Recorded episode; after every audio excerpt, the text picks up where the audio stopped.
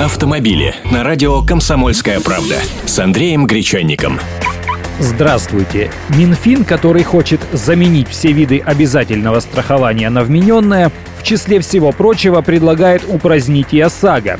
Обязательное страхование автогражданской ответственности, когда страховщик оплачивает ущерб пострадавшей стороне по вине другого водителя.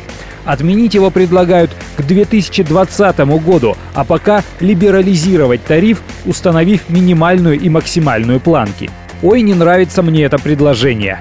Ну, во-первых, мы-то все знаем, что кроется под словом «либерализация». Это уж никак не снижение цены, особенно если помнить о том, что страховщики спят и видят, как бы поднять тарифы. Во-вторых, кому она нужна, эта добровольность автострахования?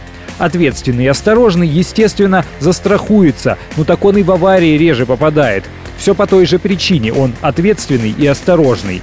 А раздолбай какой-нибудь, да на такой же старой развалюхе, плевать на вашу осторожность хотел. И тратиться на полис он не будет, если у него возникнет выбор покупать или нет.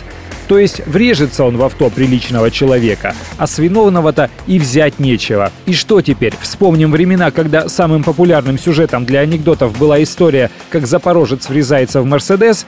Не надо бы нам таких потрясений. Пусть лучше страховщиков заставят в полной мере оплачивать ущерб. Вот это дело. Автомобили с Андреем Гречанником.